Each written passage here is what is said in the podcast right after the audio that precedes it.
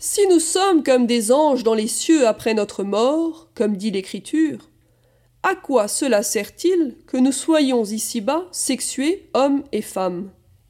Le père Yannick Bonnet nous répond. Nous avons été créés à l'image de Dieu qui est amour, don total, accueil sans restriction, communion sans exception.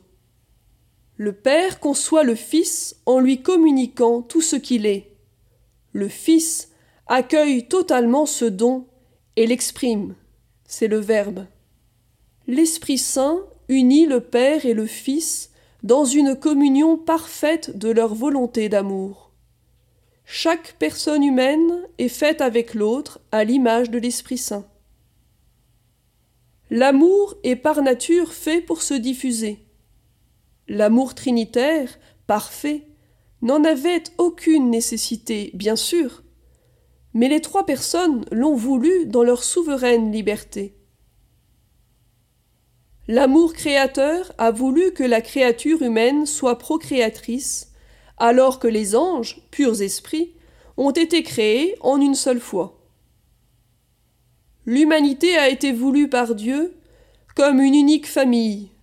Benoît XVI dira la famille humaine.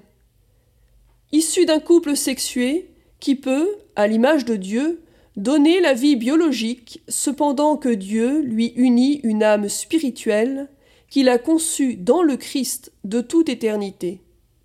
Cette différence sexuelle est source d'une fécondité, liée à la différence précisément, qui s'exprime dans la spiritualité, l'action, la culture, les arts, la technique, et que sais-je encore.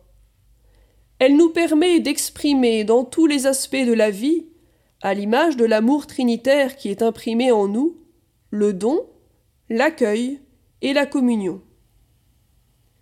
Le Père a conçu l'intégralité du corps mystique de son Fils bien-aimé, et quand celui-ci sera au complet, ce qui dépend de la réponse positive ou négative de chacun au cours de sa vie, il mettra fin au monde actuel, et le Fils rédempteur jugera l'ensemble des créatures humaines, depuis le premier couple jusqu'au dernier vivant.